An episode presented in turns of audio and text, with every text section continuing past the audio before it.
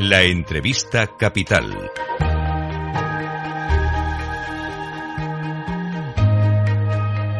Luis Vicente Muñoz.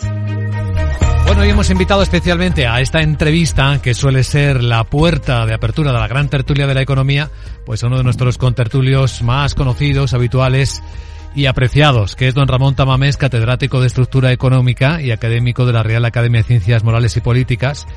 A muchos, a sus muchos títulos se le puede sumar ahora potencial candidato en la moción de censura al presidente del gobierno, Pedro Sánchez.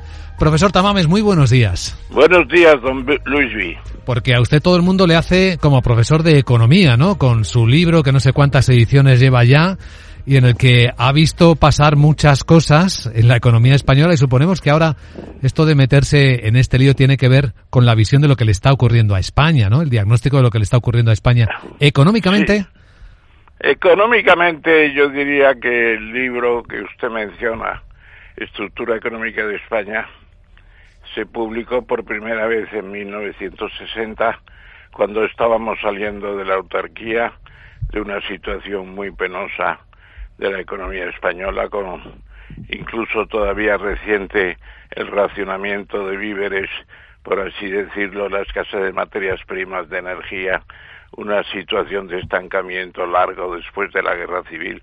Y afortunadamente hoy estamos en una situación con problemas, pero muy diferentes entre los países de la OCDE, que se dice que es el club de los más potentes de la economía mundial, y también es cierto en la Unión Europea, que es una especie de casa común en la que no se permiten extremosidades de nada, afortunadamente es un regulador de nuestra economía y en gran parte también de nuestra sociedad. Ese es el libro que tiene 26 ediciones y llega en un momento en el que efectivamente hay debates sobre nuestra economía por todas partes. ¿Va a añadirle un capítulo con lo que está ocurriendo ahora? Bueno, el último capítulo es una especie de previsión a largo plazo en donde se dice que España tiene que mantener unos equilibrios económicos para poder seguir y en eso estamos un poco desmadrados, es decir, tenemos desequilibrios en el sentido de una deuda pública disparada, tenemos desequilibrios también en la desigualdad de rentas de nuestros ciudadanos con una desigualdad creciente después de la pandemia y mal medidas a través de los coeficientes de Gini célebres, etcétera, etcétera. Eh, tenemos también la posibilidad de recurrir a la Unión Europea para muchas cosas, en donde tenemos, la, por, por así decirlo, la imagen de nuestro medio ambiente, la imagen de nuestras relaciones exteriores, la imagen de lo que es una área de desarrollo que desgraciadamente ahora está metida en una guerra bastante absurda como todas las guerras, pero aún más quizá. Eh, se entiende de sus palabras, profesor Tamames, que no estamos enfrentando estos desequilibrios con el potencial o con las medidas que deberíamos hacerlo. Pues sí, es cierto. Eh, yo creo que nos hemos dejado llevar por lo facilón.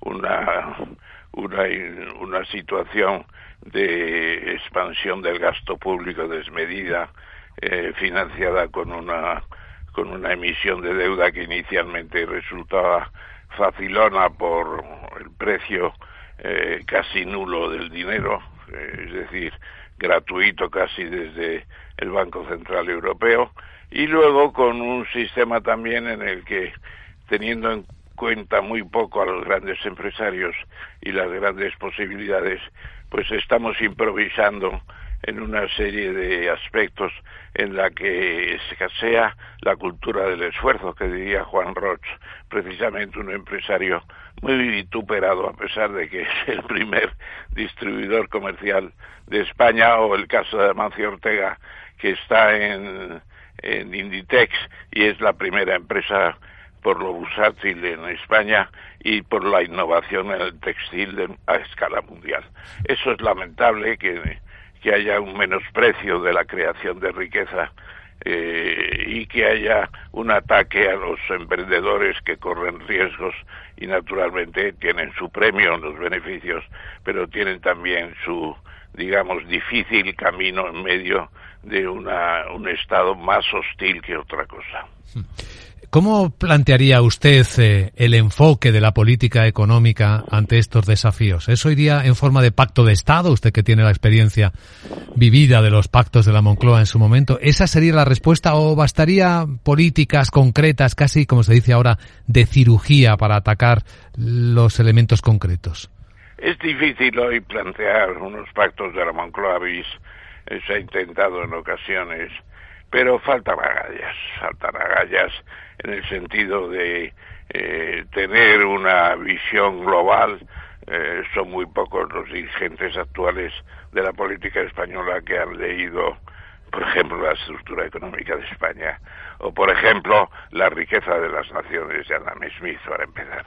A mí me parece que están ayunos de fondos filosóficos están a mantenerse en el poder con toda una serie de artimañas y artilugios.